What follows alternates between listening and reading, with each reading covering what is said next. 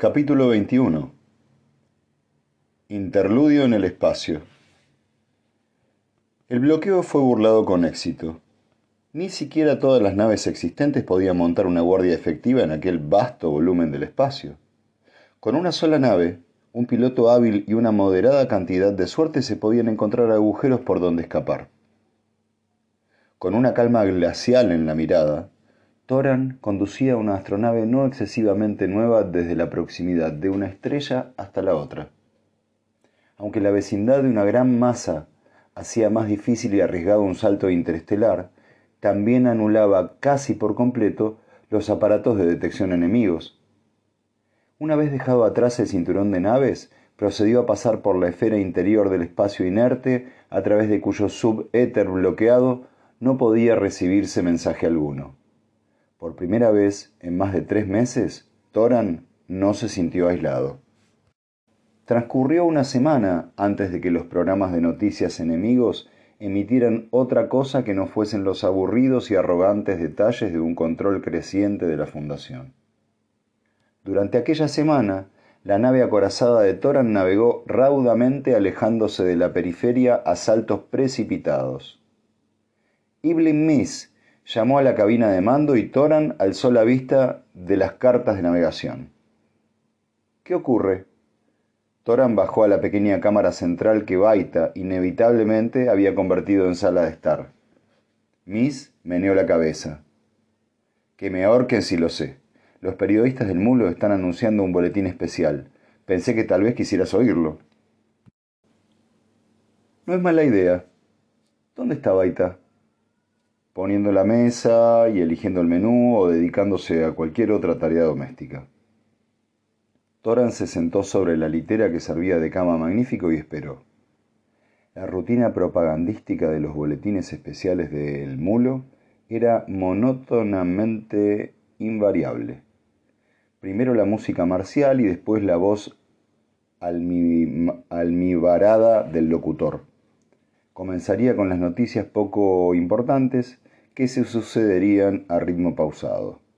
Luego haría una pausa y por fin sonarían las trompetas y se produciría la habitual excitación creciente y la culminación del parte. Toran lo soportó. Miss murmuró algo entre dientes. El locutor iba soltando, con la fraseología convencional de los corresponsales de guerra, las palabras suntuosas que completaban el sonido y la imagen del metal al fundirse y la carne al destrozarse en una batalla en el espacio.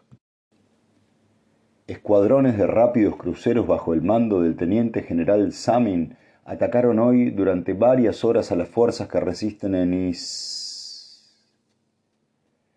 El rostro cuidadosamente impasible del locutor desapareció de la pantalla para desvanecerse en la negrura del espacio surcado por veloces naves que hendían el espacio en el furor de la batalla.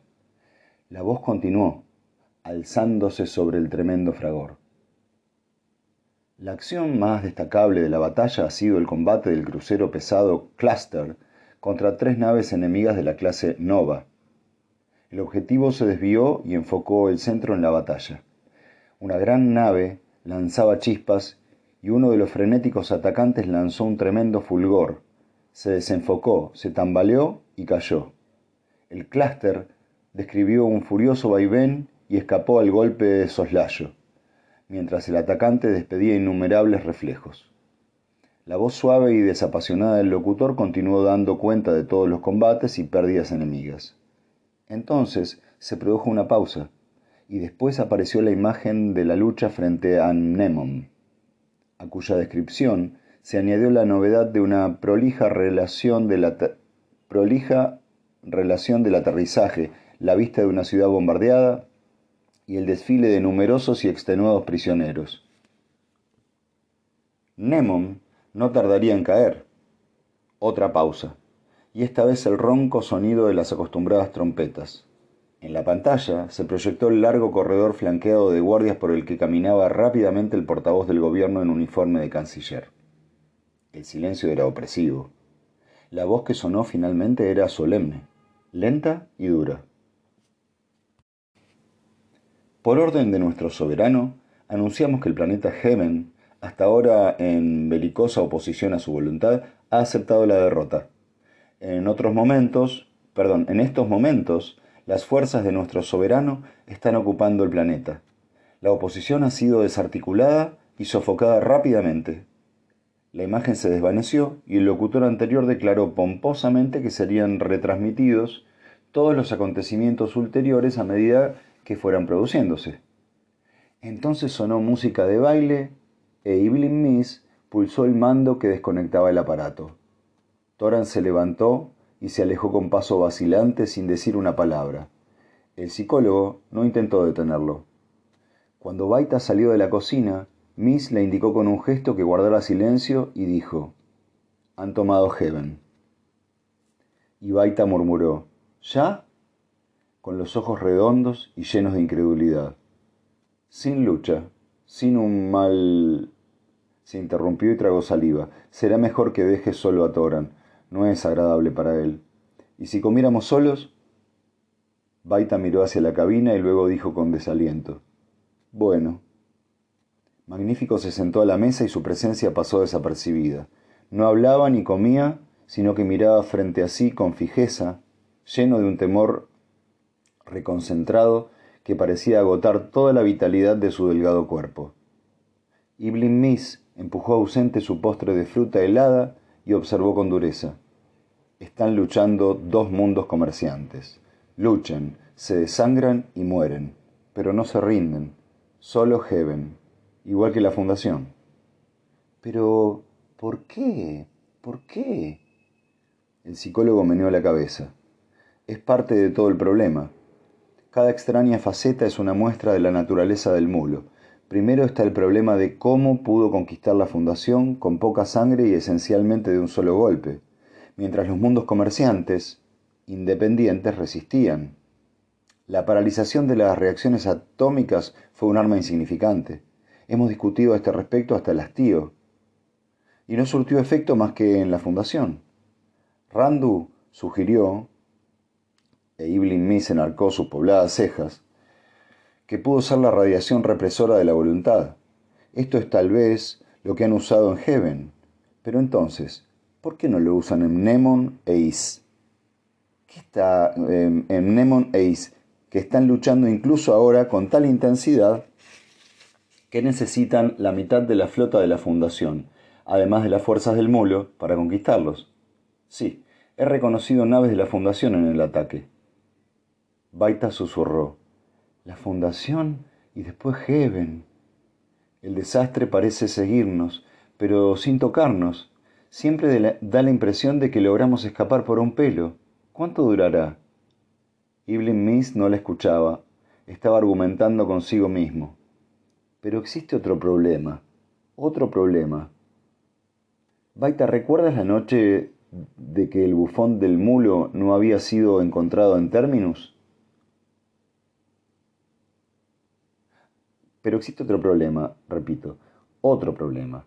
Baita, ¿recuerdas la noticia de que el bufón del mulo no había sido encontrado en términos? ¿Que se sospechaba que había huido a Heaven o le habían llevado allí sus secuestradores? Baita le conceden una importancia que no disminuye y nosotros aún no hemos descubierto el motivo. Magnífico debe de saber algo que es fatal para el mulo. Estoy seguro de ello. Magnífico, con el rostro lívido, protestó tartamudeando. Señor, noble señor, le juro de verdad que está más allá de mi pobre entendimiento penetrar lo que desea. Le he dicho cuanto sé hasta la última gota, y en su sonda ha sacado de mi escasa inteligencia aquello que sabía, pero que ignoraba que sabía. Lo sé, lo sé. Se trata de algo pequeño, de una alusión tan pequeña que ni tú ni yo podemos reconocerla. No obstante, tengo que encontrarla porque Nemon e Is sucumbirán pronto, y cuando lo hagan nosotros seremos el último resto, el último vestigio de la Fundación Independiente. Las estrellas empiezan a agruparse estrechamente cuando se penetra en el núcleo de la galaxia. Los campos de gravitación comienzan a superponerse en intensidades suficientes como para producir perturbaciones en un salto interestelar, lo cual no se puede pasar por alto. Toran se dio cuenta de ello cuando saltó, cuando un salto lanzó su nave contra el fiero resplandor de un gigante sol rojo al que se agarró obstinadamente y cuya atracción no pudo vencer hasta pasadas doce horas de insomnio y angustioso esfuerzo. Con cartas limitadas en extensión y una experiencia no desarrollada lo suficiente, ni operacional ni matemáticamente, Toran se resignó a días enteros de cuidadoso estudio entre salto y salto. En cierto modo se convirtió en un proyecto de comunidad. Ibn Mis comparaba las matemáticas de Toran y Baita, comparaba las matemáticas de Toran y Baita calculaba posibles rutas por medio de los diversos métodos generalizados en busca de las soluciones reales. Incluso Magnífico tuvo que trabajar con la máquina calculadora para las computaciones rutinarias, un tipo de trabajo que, una vez explicado, le resultó muy divertido y en el que era sorprendentemente hábil. Así, al cabo de un mes, poco más o menos, Baita pudo estudiar la línea roja que serpenteaba a través del modelo tridimensional de la galaxia hasta medio camino de su centro y decir con satírico placer, ¿Sabes a qué se parece? Da la impresión de ser una lombriz de tres metros con un tremendo caso de, de indigestión. Eventualmente nos vas a llevar de nuevo a Heaven. Lo haré, gruñó Toran arrugando la carta. Si no cierras el pico, lo haré. Y sin embargo, continuó Baita, es probable que haya una ruta directa, rectilínea, como un meridiano. Con que sí, ¿eh? Pues bien, en primer lugar, insensata, lo más seguro es que fueran precisos 500 años para que 500 naves dieran con esa ruta por casualidad y mis asquerosas cartas de navegación no la señalan. Además, tal vez sea conveniente evitar esas rutas directas. Es muy probable que estén atestadas de naves. Y otra cosa. Oh, por la galaxia. Cesa de desvariar y exhibir tu virtuosa indignación, exclamó Baita tirándose del pelo. Tirándole del pelo. ¡Ay! gritó él. ¡Suéltame! y la agarró por las muñecas derribándola al suelo, tras lo cual Toron, Baita y la silla rodaron en desordenado montón. La lucha degeneró en un combate de boxeo compuesto en su mayor parte por risas ahogadas y diversos golpes cariñosos. Toran interrumpió la pelea cuando vio entrar a Magnífico sin aliento. ¿Qué pasa? Arrugas de preocupación surcaban la cara del bufón y la piel de su nariz estaba tan tirante que parecía blanca. Los instrumentos se comportan de forma extraña, señor. Sabiendo mi ignorancia, no he tocado nada. Toran llegó a la cabina de mando en dos segundos. Dijo en voz baja a Magnífico. Despierta Iblin Miss. Dile que venga aquí. Se dirigió a Baita, que estaba intentando ordenar sus cabellos con los dedos. Hemos sido detectados, Bai. ¿Detectados? repitió Baita, dejando caer los brazos. ¿Por quién? La galaxia lo sabe, murmuró Toran pero me imagino que será alguien armado y apuntándonos. Se sentó y con voz serena empezó a enviar al subéter la clave de identificación de la nave. Cuando entró Iblin Miss, en bata y con los ojos adormilados, Toran dijo con una calma desesperada. Parece ser que estamos dentro de las fronteras de un reino local que se llama Autarquía de Filia. Nunca la había oído nombrar, repuso Miss. Yo tampoco, dijo Toran pero la cuestión es que nos, ha detenido una nave filiana e ignoro lo que puede suceder. El capitán inspector de la nave filiana subió a bordo con seis hombres armados a la saga. Era bajo, casi calvo, de labios delgados y piel reseca. Tosió violentamente al sentarse y abrió la carpeta que llevaba bajo su brazo. La hoja estaba en blanco. Sus pasaportes y la documentación de la nave, por favor. No tenemos ni lo uno ni lo otro, repuso Toran. Con que no, ¿eh? Agarró un micrófono suspendido de su cinturón y habló con rapidez. Tres hombres y una mujer. Sus documentos no están en orden. Hizo una anotación en la hoja mientras hablaba. Preguntó. ¿De dónde vienen? De Sigüena, contestó Toran con preocupación. ¿Dónde está eso? A cien mil parsecs, 80 grados al oeste de Trantor, 40 grados... No importa, no importa. Toran vio que su inquisidor había anotado punto de origen, periferia. El filiano continuó. ¿A dónde se dirigen? Toran respondió. Al sector de Trantor. ¿Motivo? Viaje de placer. ¿Llevan algún cargamento? No. Mmm, lo comprobaremos. Hizo una seña y dos hombres se pusieron en movimiento. Toran no trató de intervenir. ¿Qué les trae al territorio filiano? Los ojos del filiano brillaban malévolamente. No sabíamos dónde estábamos, carezco de una carta de navegación detallada. Por carecer de ella se verá obligado a pagar 100 créditos y, naturalmente, los acostumbrados derechos del arancel de aduanas, etc. Habló de nuevo al micrófono, pero en aquella ocasión escuchó más que habló. Entonces preguntó a Toran, ¿Sabe algo sobre tecnología atómica? Un poco, contestó precavidamente Toran. ¿Sí? El filiano cerró la carpeta y añadió, los hombres de la periferia tienen fama de ser entendidos en esa materia. Póngase un traje y venga conmigo. Baita dio un paso adelante. ¿Qué van a hacer con él? Toran la apartó suavemente y preguntó con frialdad. ¿A dónde quiere que vaya? Nuestra planta de energía necesita una pequeña reparación. Él vendrá con usted, y señaló directamente a Magnífico, cuyos ojos marrones se abrieron con evidente angustia. ¿Qué tiene que ver él con esto? preguntó furiosamente Toran. El oficial le dirigió una mirada glacial. Me han informado de actividades piratas por estos alrededores. La descripción de una de sus naves concuerda con la de usted. Se trata de una cuestión rutinaria de identificación. Toran vaciló, pero seis hombres y seis pistolas eran argumentos elocuentes. Abrió el armario para sacar los trajes. Una hora más tarde se encontraba en el interior de la nave filiana, gritando con furia. No veo nada estropeado en los motores. Las barras están bien, los tubos L están alimentando como es debido y el análisis de la reacción es correcto. ¿Quién manda aquí? El ingeniero jefe dijo en voz baja. Yo.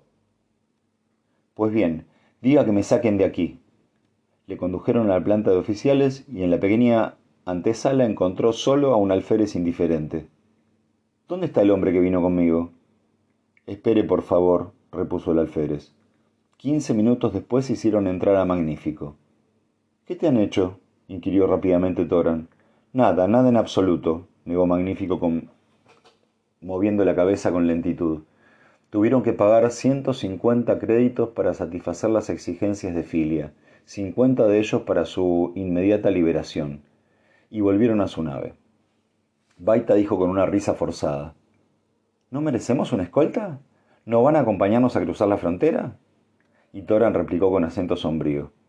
No era una nave filiana, y no podremos marcharnos enseguida. Venid aquí.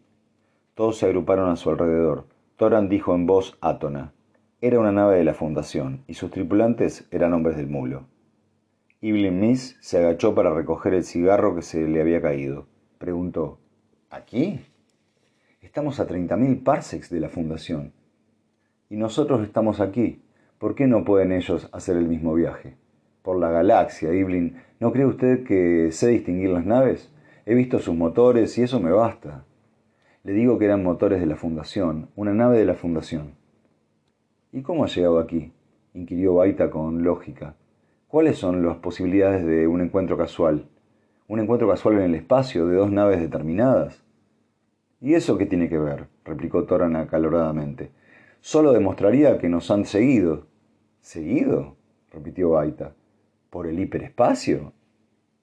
Evelyn Miss intervino con acento cansado. Eso se puede hacer, con una buena nave y un piloto eficiente, pero la posibilidad no es lo que me impresiona. Yo no he ocultado mi rastro, insistió Toran. He mantenido la velocidad en línea recta. Un ciego podría haber calculado nuestra ruta. ¿Qué te crees tú eso? gritó Baita. Con los saltos de mentes que has dado, observar nuestra dirección inicial no hubiera servido de nada. Hemos salido de varios saltos en la dirección opuesta. Estamos perdiendo el tiempo, estalló Toran. Se trata de una nave de la Fundación en poder del mulo. Nos ha detenido, nos ha registrado, nos ha llevado magnífico y a mí de rehenes para que vosotros estuvierais indefensos en caso de que sospecharais. Y nosotros vamos a destruir su nave inmediatamente.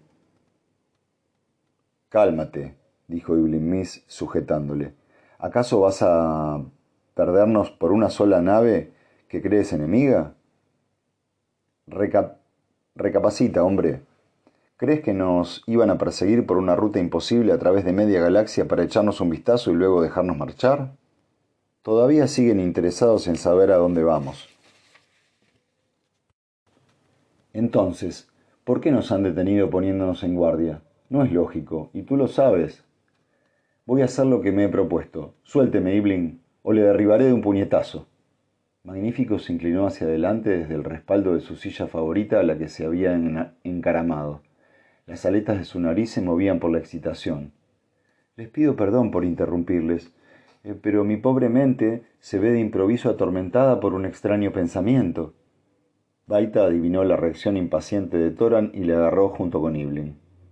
Adelante, habla, magnífico, todos te escucharemos con atención.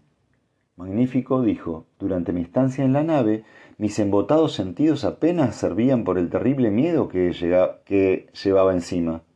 A decir verdad, casi no recuerdo lo ocurrido. Muchos hombres me miraban con fijeza y hablaban de cosas que no entendía, pero hacia el final, como si un rayo de sol atravesara una nube, vi un rostro conocido. Fue un solo instante y, sin embargo, cada vez adquiere en mi memoria más fuerza y claridad. ¿Quién era? preguntó Torán. Aquel capitán que estuvo con nosotros tanto tiempo después de que ustedes me salvaran de la esclavitud.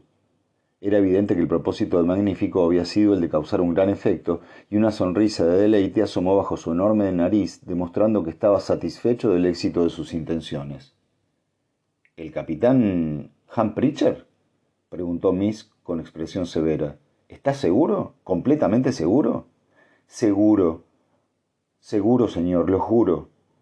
Y colocó su mano huesuda sobre su hundido pecho. Mantendría la verdad de mi afirmación ante el propio mulo y lo juraría en su presencia aunque él lo negase con todas sus fuerzas. Baita murmuró anonadada. Entonces, ¿qué significa todo esto? El bufón se volvió hacia ella ansiosamente. Mi señora, tengo una teoría. Se me ocurrió de repente, como si el espíritu galáctico la hubiese colocado en mi mente con toda suavidad. Levantó la voz cuando oyó que Toran empezaba a poner objeciones. Mi señora, continuó dirigiéndose exclusivamente a Baita, si ese capitán hubiera huido con una nave, como nosotros, si como nosotros estuviera haciendo un viaje con un plan determinado y, y, nos hubiera encontrado de pronto, sospecharía que nosotros le perseguimos, del mismo modo que hemos sospechado de él. ¿Sería entonces extraño que organizase esta comedia para entrar en una nave? Pero, ¿por qué nos ha llevado su nave? Arguyó Torán. No tiene sentido. Sí, sí, lo tiene, replicó el bufón muy inspirado. Envió a, a un subordinado que no nos conocía, pero que nos describió por el micrófono. El capitán debió recordarme por la descripción de mi pobre persona, pues en verdad no hay muchos en esta gran galaxia que puedan compararse con mi delgadez. Y yo fui la prueba de identidad de todos ustedes. ¿De modo que nos permitirá marcharnos? ¿Qué sabemos nosotros de esta misión y de su secreto? Nos ha espiado y comprobado que no somos enemigos, y en este caso, ¿por qué ha de arriesgar su plan con más complicaciones? Baita dijo lentamente. No seas terco, Toran. Esto explica la situación. Podría ser, convino Miss. Toran parecía impotente ante aquella resistencia conjunta. Algo en los argumentos del bufón no le convencía. Algo no encajaba pero estaba desconcertado y a pesar de sí mismo su cólera fue cediendo. Durante un rato, murmuró, creí que estábamos ante una de las naves del mulo, y en sus ojos se reflejaba el dolor que sentía por la pérdida de Heaven. Los otros lo comprendieron.